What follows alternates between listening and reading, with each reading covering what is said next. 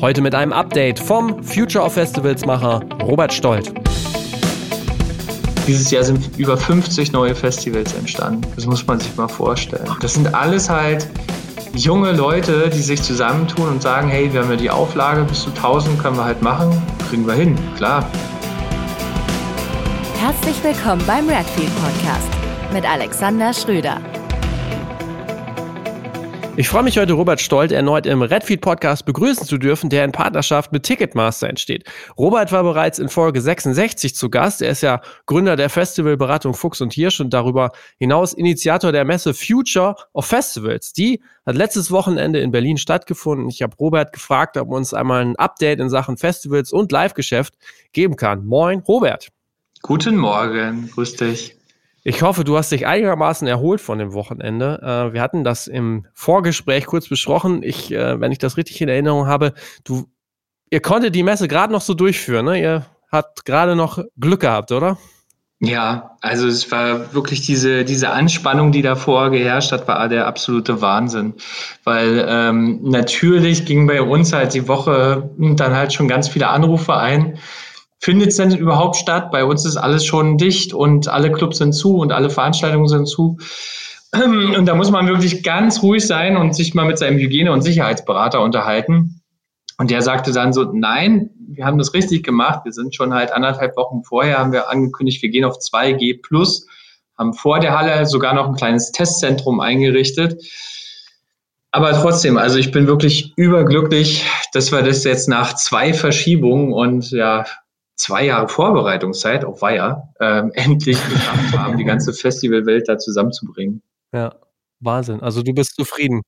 Ja, total. Also ich bin auch zufrieden halt, wie viele Leute da waren, weil man konnte sich gar nicht vorstellen unter den Bedingungen, ähm, wer kommt denn da jetzt alles, ne? Oder wie sieht es aus mit dem Fachpublikum? Haben wir nun Leute da, die auf äh, Goodiebags jagd sind oder sind das wirklich die Festivalveranstalter?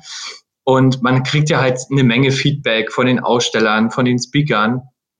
Und da waren wirklich halt viele dabei. Ich habe mich immer gefreut, wenn ich aufs Badge geschaut habe, ah, um welch, welchem Festival bist du denn? Und ähm, hat einfach Spaß gemacht, die alle wiederzusehen. Wie viele Besucherinnen und Besucher sind gekommen? Also kannst du das einmal so einordnen und auch wie viele Aussteller waren da, dass man mal so einen Überblick kriegt? Also wir hatten so knapp über 200 Aussteller. Wow. Es war halt also äh, super schade. Also fünf konnten nicht kommen, zwei davon waren sogar in, in Quarantäne. Und ähm, wir haben dann halt sogar für die Aussteller, die haben angerufen und sagt, hey, schickt uns ganz schnell eure Visitenkarten. Wir stellen euch noch einen kleinen Tisch hin, so, so dass ihr doch wirklich irgendwie da seid. Ne? Ja. Und von den ähm, Besuchern war es wirklich so, wir hatten am Freitag 1400 Besucher. Also der Tag war sehr stark. Und am Samstag, wenn, wenn man jetzt mal die Besucher, die wiedergekommen sind, halt wegnehmen, waren es dann nochmal neue 600 neue. Da waren halt auch ganz viele Free Open Airs halt dabei, die verständlicherweise Freitag arbeiten müssen ne? und halt ja. ihr Festival mehr als Hobby so betreiben. Die waren dann Samstag da. Ich fand aber trotzdem Samstag, Samstag inhaltlich noch viel stärker, weil wir da dieses Panel hatten mit ähm, Stephen Rasper von Burning Man und dann haben wir noch eine Zuschaltung halt zu Rainbow Gao aus China gemacht. Ähm, Holger Hübner war ja zu Gast in dem Panel und das Abschlusspanel war sowieso, ich hätte am liebsten noch eine Stunde überziehen können, ähm, wo Daniel Schneider gesprochen hat, der sozusagen der erste Festivalveranstalter, der im Bundestag eingezogen ist. Und äh, mit Eule, also das war super spannend. Okay. Wie oft habt ihr euren Plan verändern müssen in den letzten Monaten? Ähm, naja, wir haben, wir haben, wir waren ja erst auf 3G sozusagen, ne? Und hatten uns die, die Tagesveranstaltung halt überlegt, ähm, dass die Aussteller, ja, dass wir alle halt mit reinnehmen äh, können. Und das kam halt auch äh, sehr gut an es gab klar, es gab immer noch, die Diskussion halt, wer ist geimpft, wer ist nicht geimpft, wie machen wir das dann halt sozusagen, wenn ein Aussteller sagt, naja, ihr habt ja jetzt die Regeln geändert, ähm, ich möchte nicht mehr dran teilnehmen. Aber wo wir halt den Umschwung gemacht haben, halt auf äh, 2G plus, weil das Feedback halt in der Zeit durchaus positiv. Mhm. Ähm, wir hatten es auch nicht kommuniziert, dass wir in der Halle äh, selbst ohne Maske und ohne Abstand aktiv äh, äh sein können Wenn wir, ähm, wir haben gesagt, okay, wir stellen die Leute vor der Wahl. Da kann sich natürlich eine äh, Maske zu seinem Schutz halt auf, aufsetzen, das passt halt. Ähm, aber es wurde halt auch sehr gut angenommen, weil es natürlich auch die Qualität dadurch die, der Veranstaltung einfach gesteigert hast, dass man ähm, auch ganz normal in Anführungsstrichen umgehen konnte. Wir hatten dann sogar noch mal am Samstag eine, eine Veränderung ähm, und sind aber gut hinbekommen. Also sie äh, besagt ja, okay, es dürfen nur noch 1000 Leute äh, dann zeitgleich halt da drinne sein. Und ähm, und in dem Arena Club zur Aftershow-Party waren es dann halt nur noch 250. Hat aber alles gut hingehauen. Ich muss, muss so sagen, vielleicht hatten auch einige Leute ein bisschen Respekt halt davor, abends noch wegzugehen unter diesen, diesen Bedingungen. Und wir mussten jetzt niemand an der Tür abweisen. Insofern waren, waren wir echt gut aufgestellt. Und ähm, dann glaube ich auch noch das große Ding, alle haben sich dran gewöhnt, also wirklich vom ersten Aufbautag, von der ersten Stunde ähm, bis, bis Sonntag alle Leute ständig immer durchzutesten, halt vor der Arena. Also es ist ja nicht mal ein Lieferant halt reingekommen. Ähm, das war schon wichtig halt, also um diesen Sicherheitsstandard aufrechtzuerhalten. Ja, was für ein Aufwand, ey.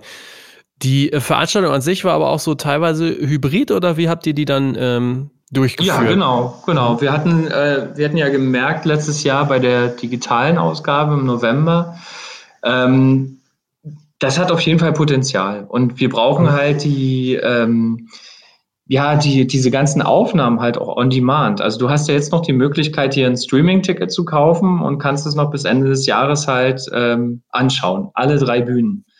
Ach, cool, ähm, ja. Und klar, es waren halt auch viele, viele Anfragen, hey, ich habe mir ein Ticket gekauft für euch und kann jetzt aber doch nicht äh, fahren.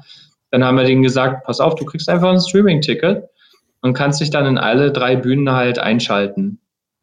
Ist natürlich halt auch ein Riesenaufwand, aber ich muss auch sagen, da haben wir links und rechts halt auch äh, sehr gute Unterstützung bekommen von Movideo, die halt die Kameras halt da geführt, äh, geführt haben oder ähm, auch VMS, die mit Tix4Gigs die Übertragung abgesichert haben das war schon klasse. Also, dass man wirklich sagen kann, hey, wir haben jetzt dieses Programm und das gibt's auch noch ganz lange online. Also wir werden es, geplant ist wirklich, dass wir äh, vielleicht daraus sogar einen Podcast machen nächstes Jahr. Und ähm, weil wir haben nämlich natürlich die Video- und Audiospuren getrennt aufgenommen. Also vielleicht, ah, ja. mh, hm, also vielleicht kann man einiges noch ein bisschen bearbeiten und äh, dann immer halt lauschen. Ja. Ja, cool. Aber das mit dem, äh, also dass es quasi on demand noch mit dem Streaming-Ticket funktioniert, ist eigentlich nochmal so eine ganz gute Wertschöpfung dann im Nachhinein. Also das äh, finde ich cool. Ja, ja, genau, weil du, du hast nicht die, die Möglichkeit, du kannst ja auch nicht acht Stunden nonstop Programm anschauen. Nee. Das funktioniert einfach nicht. Ne? Ja. Ähm, und wir hatten es ja im letzten Jahr gemer gemerkt, dass halt immer wieder, war mal am Wochenende, Sonntag oder so, und dann äh, gingen die, die Zahlen halt wieder hoch.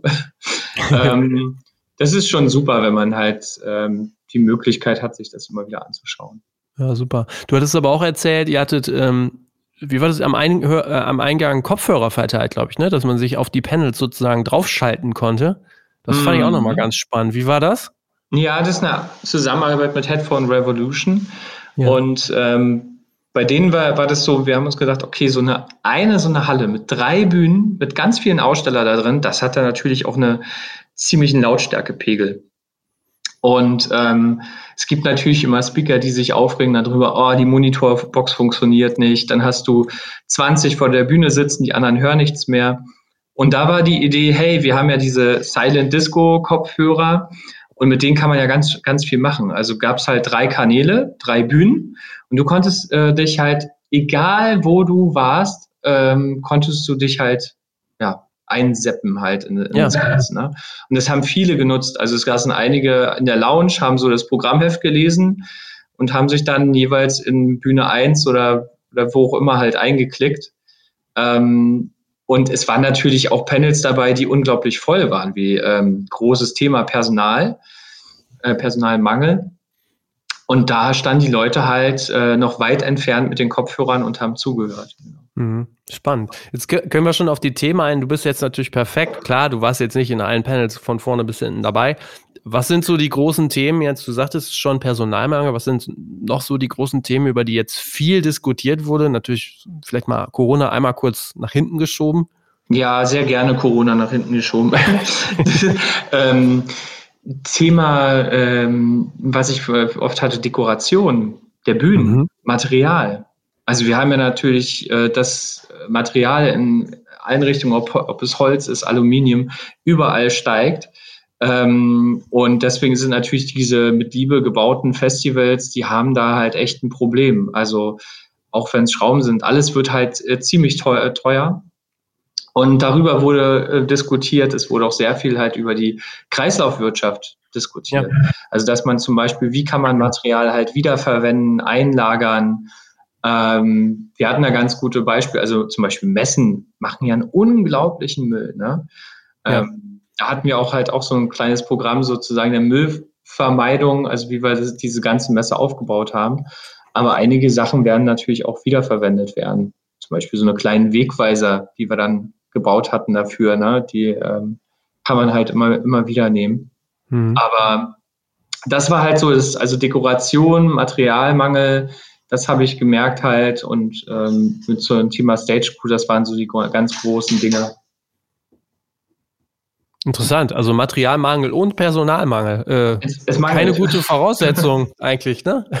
Das ist ja sehr essentiell. Ja, aber auf der anderen Seite halt, also man muss halt auch äh, positive Sachen sagen. Mhm. Das ist halt, ähm, ja, also zum Thema Digitalisierung, ne? Da erleben ja. wir im Moment halt einen riesigen Schwung. Ähm, wir gucken natürlich auf Länder wie Belgien und Holland. Und ähm, da ist es halt so, dass Cashless-Systeme komplett normal sind. Die Bezahlung halt mit Karten oder ähm, selbst hybride Sachen, dass du mit deinem Armband bezahlen kannst oder, oder mit deiner Karte. Und ähm, diesen Fall wollten, also das wollten wir auch spielen. Ich kann mich jetzt nicht erinnern, wo eine Messe cashless war, ähm, aber das haben wir auch gemacht. Also das haben wir umgesetzt ähm, bei der Future Festivals und es kam ganz gut an. Also natürlich gab es erstmal viele Fragen, äh, wo muss ich denn jetzt zur Aufladestation? Wie mache ich das? Aber die haben, die Partner haben das alles sehr gut erklärt und äh, somit war die ganze, ähm, ja, der ganze Veranstaltung cashless, auch die Abendveranstaltung. Ja. Das heißt aber, äh, die, diese äh, Armbänder, die man hat, da geht es ja nicht nur auch darum, glaube ich, äh, einfach zu bezahlen, sondern es geht teilweise auch darum, noch weitere Inhalte zu speichern. Ne? Also ich glaube zum Beispiel auch, was so diese Hygienekonzepte angeht. Ne? Genau, ja. Also wir hatten natürlich, du kannst darauf auch einen Impfstatus speichern. Ähm, wir wussten ganz genau, wie viele Leute in der Halle waren, also wie viel reingekommen sind, wie viel raus, rausgegangen sind beim, beim Auschecken. Ähm, da kommen wirklich sehr viele Gewerke werden da zusammengezogen. Also hätten wir am Eingang halt eine große Traverse aufgebaut, wo wir die Leute durchgeklickert hätten und am Ende halt auch wieder am Ausgang. Das ist ja ein riesiger Aufwand. Und da merkt man halt so ein, schon, was so ein kleiner Chip am Arm halt äh, kann. Hm. Ja. Ihr habt auch einen Inno Innovation Award ähm, vergeben, habe ich gesehen. Das hm. ging, glaube ich, genau an dann einen Hersteller von solchen Bändern, oder? Ja, genau, genau. Mhm. Event Token aus der Schweiz, ähm, die sich halt auch im Thema Blockchain halt ähm, besch beschäftigen, um das halt noch mehr zu vereinfachen. Ähm, auf der anderen Seite hatten sich ganz viele nachhaltige ähm, mhm. Unternehmen beworben, wie Missoir, dann war Finizio, die Komposttoiletten. Ähm, also das, das war schon stark. Also wir hatten, glaube ich, 15 Bewerber und die Gäste konnten dann halt alle über die App abstimmen, ähm, wer ihr Favorit ist. Und ah, ja. ja, die Event-Token hat dann somit knapp, ich glaube, um die 20 Prozent haben die gewonnen. Mhm. Mhm, okay. Aber dieses Thema Nachhaltigkeit, äh, du hast es eben kurz gestriffen, ist ja sicherlich auch, also es wird äh, immer stärker im Bewusstsein der Menschen und in Kombination natürlich mit einer äh, Verknappung von Materialien wird es ja noch wichtiger eigentlich.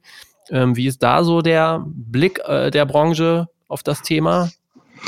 Also ja, also Thema Nachhaltigkeit ist so erstmal, wie kommen wir denn nächstes Jahr erstmal klar mit diesem Budget, mhm. was wir haben für, für ein Festival? Ne? Ähm, bei vielen ist es so, dass, dass die sich halt sagen, hey, ähm, werden wir jetzt unser ganzes Geld dafür opfern, dass wir halt riesen Testzentren aufbauen? Oder können wir in das Thema Nachhaltigkeit noch mehr reingehen?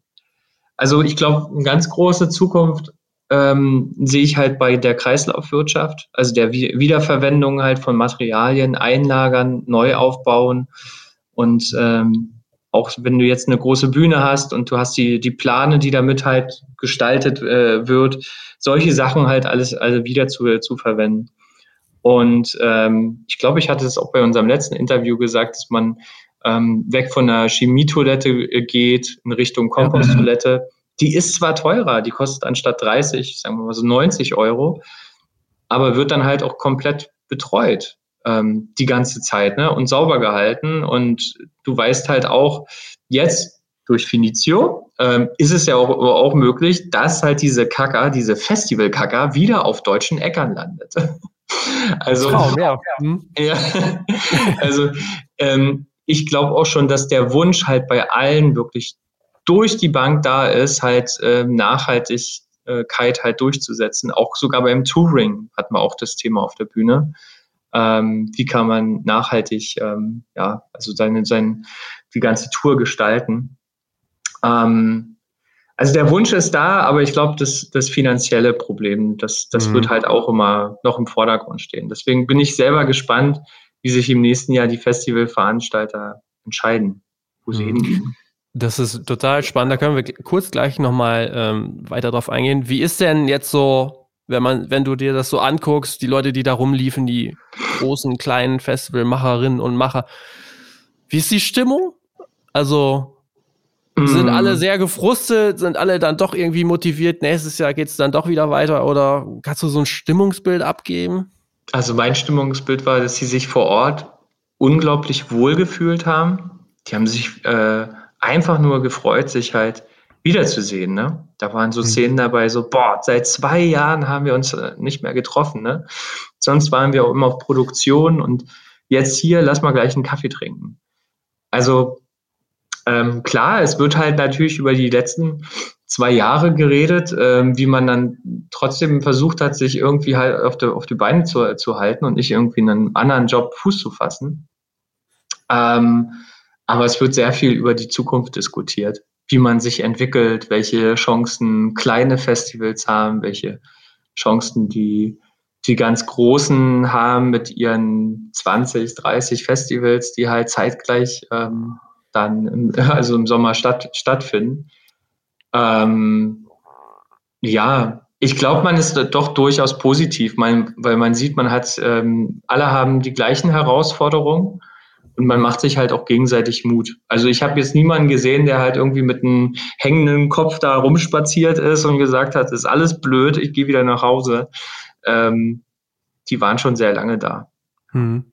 Okay, du hast es gerade angesprochen. Das ist natürlich jetzt auch so für uns oder für die Branche total spannend, einfach zu sehen, wer ähm, macht weiter, wer kommt einfach auch gar nicht mehr dann zu dir, zu euch oder welches mhm. Festival gibt es quasi gar nicht mehr.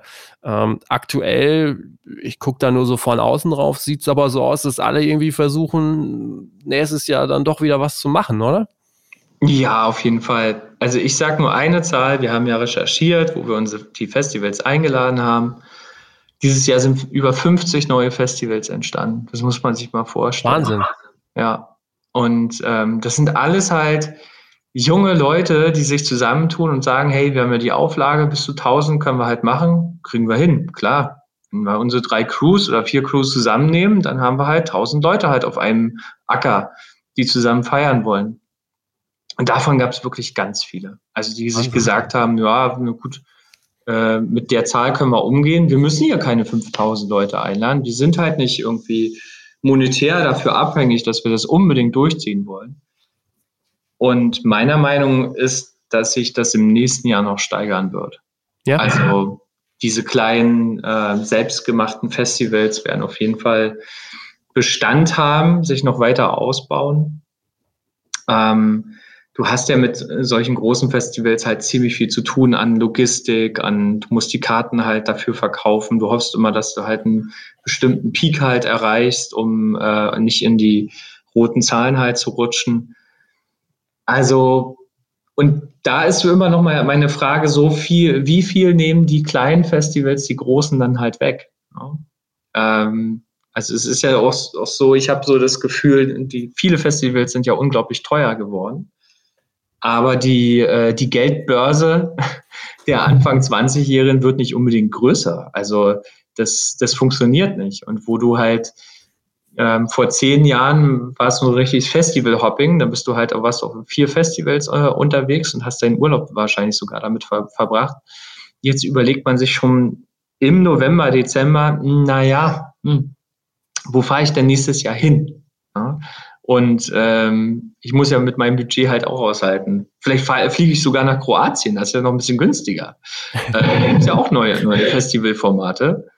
Also das, das wird nicht ganz einfach werden, glaube ich, für, für, die, äh, für die großen Dinger und auch noch zu rechtfertigen, ach, wenn du hier bei, äh, bei unserem Festival XY im Mai bist, dann kannst du doch halt nochmal für 150 Euro halt dein nächstes Ticket im August kaufen. Ähm, das ist echt schwierig. Und was glaubst du, diese kleinen Festivals, die jetzt entstehen, und du sagst ja auch nächstes Jahr, gehst du davon aus, dass es sogar noch mehr gibt? Was ist so deren Perspektive? Also ist das jetzt in erster Linie so, dass die sagen, ey, komm, ey, das sind so Liebhaberdinger, wir haben da Bock drauf. Ähm, glaubst du, dass die dann einfach so eine gewisse Zeit existieren und dann hat man mm, vielleicht naja, keinen naja, Bock also mehr ich, oder sich wirklich ja, aufbauen? Na, ich denke, bei, bei Musikfestival ist, ist das so. Ne? Also einige würden sich herauskristallisieren, cool, hier, hier entsteht wirklich was hatten wir auch in der Vergangenheit. Ne? Ich meine, das Wilde Möhre war auch erst so ein Miethaberfestival, ist halt auf 8000 Leute angewachsen. Viel Festival hatte auch einen ganz kleinen Start gehabt. Ähm, das Schlüsselthema ist wirklich diese Diversität. Also wir hatten ein Panel, das war, äh, hieß über dem Tellerrand. Ne? Und du hast ja zurzeit unterschiedlichste Festivals. Festivals ohne Band, also keine Bands, kein Stress, ist nur eine riesengroße Campingparty. Wups, da waren einfach mal 7000 Leute. Dann ähm, gibt es natürlich auch diese Sober-Festivals, die jetzt entstehen, wo wirklich gesagt wird, kein Alkohol, keine Drogen, wir äh, finden uns hier alle, alle selbst. Ähm, oder was hatte ich, äh, Petrolets hatte ich letztens gelesen. Ähm, ein Festival sozusagen nur für Frauen, die äh, auf Motorrädern halt unterwegs sind. Und da treffen sich irgendwie tausend Frauen halt, ne, die zusammen gerne äh, Ausfahrten machen und äh, solche Sachen. Die hatten dann bei uns für ein Festivalgelände angefragt. Solche Festivalformate haben definitiv also Zukunft, weil die halt genau auf eine kleine Zielgruppe zielen, die auch da ist ne, und die auch bedient werden möchte. Also äh, deshalb glaube ich daran, dass, dass wir bestimmt in der Branche noch die ein oder andere Überraschung erleben werden, was es für eine Festivalformate in Zukunft geben kann. Abgefahren, ja, das geht ja immer mehr dann so in die Nischen rein. Ähm, mhm. Ich ja. habe ja früher auch, also da, ich bin auch teilweise hier vor Ort in Melle angefangen, Veranstaltungen zu machen und so weiter. Ich muss gestehen, äh, das frage ich dich jetzt mal so, weil äh, ich stehe da so ein bisschen vor, denkst so, wenn ich jetzt wieder was machen würde, ich hätte gar, gar nicht so richtig den Plan, wie ich anfangen würde. Natürlich weiß ich, wie man es normal macht, so in so einem kleinen Rahmen. Wie mhm. schwierig ist das denn jetzt eigentlich gerade? Äh, Hygienekonzepte zu erstellen oder was ist so, was so jetzt gerade so on top kommt, wenn ich mir sage, naja, so ein Tausender-Festival, das mache ich hier auch mal. Ja, also klar, also ich glaube, das Beste ist, wenn du nicht halt einfach sagst, ich mache jetzt was auf dem Acker, sondern du gehst erstmal zum Amt und fragst halt, ist das denn möglich? Unter welchen Bedingungen? Ne? Also ich, äh, ich bin sowieso ein Fan, Fan davon, wenn man etwas vorhat, erstmal mit den Ämtern vor Ort zu reden. Wie kommt das an? Wie sieht es aus mit der Lärmbelästigung und alles Mögliche? Und ähm, Klar, am besten ist es natürlich, sich einen Hygienbeauftragten oder jemand, der ein Sicherheitskonzept erstellen kann, an die Seite zu nehmen, weil das macht dann auch ein bisschen Eindruck bei den Ämtern. Also wenn du noch nie halt äh, ein Festival gemacht hast und ähm, auf deiner Bewerbung steht oder bei deiner Anmeldung ähm, steht vielleicht äh, GBR oder äh, ich habe gerade mal eine UG gegründet oder UG ist noch in Gründung, ähm, dann werden sich wahrscheinlich auch einige Ämter sagen, na, okay, mal gucken, was das wird. Wenn man aber halt aber mit einem dicke, dicken Stapel hinkommt, mit einem großen Sicherheitskonzept und was man alles vorhat und wie man die Probleme löst und wie man mit Feuerwehr, Polizei zusammenarbeitet, ähm, macht einen ganz anderen Eindruck. Also davon kenne ich, kenne ich viele, die sich super vorbereitet hatten und wo dann nicht mal das Ordnungsamt halt am Wochenende da war, ne? weil die halt so ein der Austausch im, äh, vorher schon so gut war, dass die gesagt haben, da ist doch alles okay. Ne? Und wenn ihr nicht so viel Dreck macht, dann gerne wieder. Ja. Ja, das ist immer interessant. In Melle sind die Sachen ja immer noch mal ein bisschen anders. Das Ordnungsamt war noch nie auf einer Veranstaltung, glaube ich. die brauchen halt ihr Wochenende. so ist es. Äh, von dem her, ich fand es immer ganz spannend. Naja, ich glaube, ich werde mich noch weiterhin zurückhalten, aber ähm, die, also wie umfangreich ist denn eigentlich so ein Hygienekonzept zu erstellen? Das kommt ganz drauf an. Ne? Also ja. ähm, für die Messe waren es natürlich mehrere Seiten und es ja. musste natürlich immer wieder umgeändert werden. Ähm, früher war es so, dass man halt solche Sicherheitshygienekonzepte erst ab 5000 Leute gebraucht hat. Aber ähm, es gibt schon sozusagen auch so eine Vordrucke und da kann man sich halt äh, dran orientieren. Also ich weiß, im Sommer hatten wir auch mal Festivals mit 1000 Leuten unterstützt und dann waren das, glaube ich, zehn Seiten war das Hygienekonzept. Ähm, naja, da geht es halt wirklich dann nochmal zu schreiben, wie macht man das mit den Absteuern, mit der Rückverfolgbarkeit, ähm, Cashless äh, verwendet man, wie sind sozusagen diese ganzen Kontakte, ähm, ja, aber ich finde es halt wirklich immer richtig gut, wenn man nicht irgendwie so einen Vordruck verwendet, der dann halt im Internet zu finden ist und man macht halt so selber seine Abänderung, sondern das Thema wirklich outsourced und sagt, ey, ich habe da einen Ansprechpartner und der kann dann halt auch einfach mal mit dem Amt reden, wenn es irgendwelche Fragen gibt. Ja. Jetzt haben wir über die kleinen Festivals gesprochen. Vielleicht noch einmal äh, so den Ausblick auf die großen Festivals. Ähm, mhm. sind ja da auch da, wenn ich das so sehe, sogar auch, glaube ich, mehr geworden. Jetzt überschaubar, aber mehr. Zum Beispiel, ich denke so an Temple of Sounds. Mhm. Ähm, wie stehen die so da? Hast du da so einen Einblick? Weil äh, die haben ja sehr ja, also große man, man Vorläufe. Sich, ja, man lässt sich da mal nicht so in die Karten gucken. Was ich mhm. äh, ganz stark davon ausgehe, dass halt alle auf volle Kapazität gehen wollen. Also ich weiß jetzt nicht, wie es beim Ticketverkauf aussieht, ob die wirklich sagen, also nö, nö, wir schalten hier mal 80.000 Tickets frei. Oder ob die sagen so, oh, wir gehen erstmal auf 50 Prozent. Hm, also nach zwei Jahren ist es halt wirklich so, dass es klappen muss. Ne? Ähm, das fühlt sich auch merkwürdig an, wenn du dann nochmal eine E-Mail als Gast bekommst, naja, wir würden jetzt gerne nochmal halt das, das Konzert verschieben. Ähm, also ich habe das ja selber, ich, ich habe noch Karten irgendwie in, in Bonn für, für, für Kraftwerk in 2020, wurde auch schon zweimal verschoben. Und einer der Kraftwerkjungs, der lebt ja auch gar nicht mehr. Also weiß, weiß gar nicht, was daraus, daraus wird. Ähm, aber ich denke mal, die, die ganz großen ja, die, dieses äh, Kapazitätsthema ist halt an, ist halt an erster Stelle, ne? Und da werden sich natürlich Gedanken gemacht. Äh, wir hatten ja dieses Jahr auch Pilotprojekte mit der mit dem Pagea Festival, Nation of Gondwana, da halt wirklich 15.000 Leute reinzubringen. Ähm, aber wie sieht's bei 80.000 aus? Schafft man das halt mit Testkapazitäten? Ähm, weil das wird uns definitiv im nächsten Jahr beschäftigen. Die werden halt alle vor diesem Festival getestet werden, müssen. Also da reicht bestimmt nicht mehr ein Impfnachweis. Daran glaube ich nicht mehr. Hm. Das ist nochmal ein ganz, guter, äh, ganz gutes Stichwort. Äh, du sagtest, es sind ja teilweise auch Testkonzepte ausprobiert worden bei den Festivals. Mhm. Hast du da irgendwie so einen Überblick, so ein Fazit? Also, wie ist das gelaufen? Also, was war gut, was war nicht so gut? Naja, also beim Pangea Festival, die haben sich ja am Sonntag halt noch entschuldigt bei äh, ihren Gästen, weil es halt ein ähm, ja, ein bisschen schief gelaufen ist seitens halt äh, vom, vom Testzentrum. Die hatten einfach zu wenig Kapazitäten dafür berechnet. Okay. Auf der anderen Seite bei Nation of Gondwana, ähm, die Firma hatten wir übrigens auch vor, vor unserer Halle stehen. Ähm, da war es halt relativ gut, weil die halt mit sehr viel Personal angerückt sind, ein riesiges ähm, Testzentrum aufgebaut hatten und halt auch dieses Logistikthema durchgegangen sind. Was ich halt spannend finde, wer bezahlt letztendlich diese Rechnung dafür? Also ich, ich kann mir das nicht für, also bei, bei der Fusion, die haben ja selbst äh, eigene Labore ein, eingerichtet, damit sie halt diese ganzen Tests machen konnten. Ähm, das ist natürlich der Wahnsinn. Also kommt dafür halt der Bund äh, dann auf mit einer Förderung, aber bei den 1000 Festivals, die wir im Sommer haben, Musikfestivals nur, das ist ja eine riesige Rechnung. Also ja, ja, genau.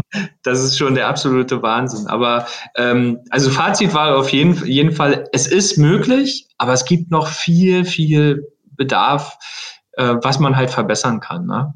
Und ich glaube, eins davon ist, jedes Festival sollte halt in Zukunft auch in diesem Richtung Cashless gehen. Ähm, ja. Weil sich ganz viel ablichten lässt auf diesem Band und ähm, extrem schnell auch reagiert werden kann. Hm. Mhm, okay. Ja, das sind nochmal sehr spannende äh, Einblicke. Es ist ja ein unglaublicher Arbeitsaufwand, Planungsaufwand und wie du schon sagst, Kostenfaktor. Äh, ja. Wie soll man das stemmen? Das stimmt schon. Ja. Na, Alex, ich glaube, äh, diese Festivalbranche, die sind ja auch ein bisschen verrückt, ne? Die sagen ja so, wir ziehen es, wir ziehen es jetzt trotzdem durch. Also egal, nächstes Jahr, wir probieren es einfach. Also nur die wenigsten sind ja die, die sagen so, ach, Festivals, ähm, ich habe jetzt nicht mehr so eine Lust da drauf. es geht ja wirklich, da, äh, viele verbinden ja Festival auch mit Urlaub. Ne? Du hast ähm, das ganze Jahr deinen Alltag und weißt ganz genau, diese eine Woche mit deinen, mit deinen sieben Freunden bist du einfach weg ähm, aus der ganz normalen Welt. Und ähm, diese Momente will, will sich eigentlich keiner nehmen lassen. Deswegen leben auch so viele äh, dafür, für das Thema Festivals. Ja, ich bin echt gespannt. Ähm, was da noch kommt äh, und wie es so weitergeht. Aber es ist zumindest äh, super spannend zu hören, was du gerade gesagt hast. Im Grunde genommen, alle sind irgendwie noch da, alle schauen voran nach vorne. Es gibt sogar viele kleinere Festivals, die neu entstanden sind. Finde ich echt nochmal super interessant zu hören, weil ich glaube, vor äh, oder zum, zum, zum, zum Mitte 2020 hätte das vielleicht keiner so erwartet, ne? Nee, nee. Also da war halt äh, eher so, dass dieser Konkurrenzkampf halt extrem zugenommen hatte. Ne? Also im Thema Marketing und so und wie setze ich nochmal einen drauf und äh, wie erreiche ich halt, noch, noch mehr Leute. Ähm, ach, vielleicht mache ich nochmal ein Festival. ähm, dieser kleine Größenwahn, der ist, ähm, der ist aber nicht mehr da. Okay. Ey, cool. Vielen Dank für diese Einblicke. Ich weiß nicht, haben wir was vergessen? Gibt es noch ein wichtiges Thema, das. Äh, das also, ich wollte noch ganz, äh, ganz kurz ja. sagen: Datum nächstes Jahr steht fest. Ja. Ähm, wieder letztes Novemberwochenende für die Future of Festivals. Ähm, wir freuen uns natürlich über jedes Feedback, was wir bekommen, wie wir diese Veranstaltung verändern können. Vielleicht ähm, also da kommen ganz verrückte Ideen halt. So, mach doch mal irgendwie ein Campingareal und verlust zehn Tickets. Ich möchte mal da schlafen. ich möchte es mal ausprobieren. Ne? Ja. Oder ähm, jemand anders hatte uns gesagt, naja, es gibt halt diese Kids-Areas halt auf Festivals. Wie, wieso gibt es nicht halt bei euch, ne? Also ähm, dass man halt natürlich auch zusammen als Eltern da hinkommen kann und dann äh, sind die Kinder beschäftigt, werden betreut und es sind ja dann sozusagen auch Aussteller, die halt vielleicht beim Lollapalooza oder bei, bei der Fusion genau diesen, also sind ja auch Dienstleister. Ne? Ja, richtig. Ähm, also viele interessante Ideen, die schon gekommen sind und da würde es mich freuen, wenn ähm, die Hörer von dem Podcast halt uns auch ein bisschen was schicken, ja. Mhm. Ja, das wäre ja, gut. Ich kann auch noch mal überlegen, ob ich gute Ideen äh, noch habe, aber ich finde das total krass. Also was da schon alles so, was ihr jetzt gemacht habt, was du jetzt schon wieder sagst für nächstes Jahr, ja. Wahnsinn in welcher Form, in welcher Größe sich das so abspielt, gedankenmäßig. Wahnsinn. Ja, doch. Gibt es schon kann man schon Tickets für nächstes Jahr kaufen? Na, bald, ja. Also okay. wir haben jetzt erstmal noch diese Streaming-Ticket online, wo dir den, ähm, das geht jetzt bis Ende, Ende des Jahres. Und wir basteln sozusagen in, im Hintergrund halt daran, okay, wie sehen denn die Tickets für nächstes Jahr aus? Ganz wichtig für uns ist, wir werden bei diesem Preis von 30 Euro halt bleiben. Also wir wollen keine Konferenz werden mit, ja, Ticket kostet 300, 400 Euro und wir kriegen ja nur die oberste Elite. Ähm, das soll schon für alle halt zugänglich werden. Ja. Und dann müssen wir mal schauen, wie wir zum Thema Aftershow-Partys halt mal reden, weil dieses Gelände ist so toll. Ähm, man kann da so einzige Areale noch mit dazu nehmen, da in, in Kreuzberg, was sich alles so abspielt an der Spree. Ähm, mal schauen, vielleicht haben auch äh, Clubs mit uns äh, Lust zusammenzuarbeiten an so einer Art Wochenendkonzept. Aber zum Glück haben wir noch etwas Zeit. So ist es, so ist es. Ihr müsst ja jetzt erstmal durchschnaufen. Mhm. Und dann gucken wir alle, wie es weitergeht. Ähm, vielen Dank für deine Zeit, für die Einblicke. Ich denke, das hat uns alle nochmal so ein bisschen die Augen geöffnet, wo wir gerade stehen und äh, wo es hingeht. Ich ja. wünsche dir noch einen schönen Tag ja, und äh, ja, mach's gut. Ciao. Bis bald. Ciao. Wenn ihr mehr von Robert erfahren möchtet, dann empfehle ich euch gern, wie eingangs ja auch schon erwähnt, die Folge 66 vom Redfield Podcast. Nächste Woche geht es wie gewohnt am Sonntag um 9 Uhr weiter. Das war ja jetzt einmal ein kleiner, dann auch eher aktueller Einschub anlässlich der Future of Festivals Messe. Wir finden eigentlich, dass das ganz gut passt in diesem Format, auch hin und wieder sehr aktuell ähm, die Dinge aus der Musik und in diesem Fall ja auch Eventbranche zu beleuchten. Ich hoffe, das geht euch auch so und interessiert euch auch genauso. Gebt da gern mal Feedback auf all unseren Kanälen ab. Zum Abschluss wie immer ein Dank an unsere Podcastpartner Ticketmaster und Antelope Audio. Denkt gerne an diese, wenn es um Ticketing bzw. Audio-Equipment geht. Ähm, ja, habt noch ein paar schöne Tage. Wir hören uns nächsten Sonntag hoffentlich wieder. Ciao, ciao.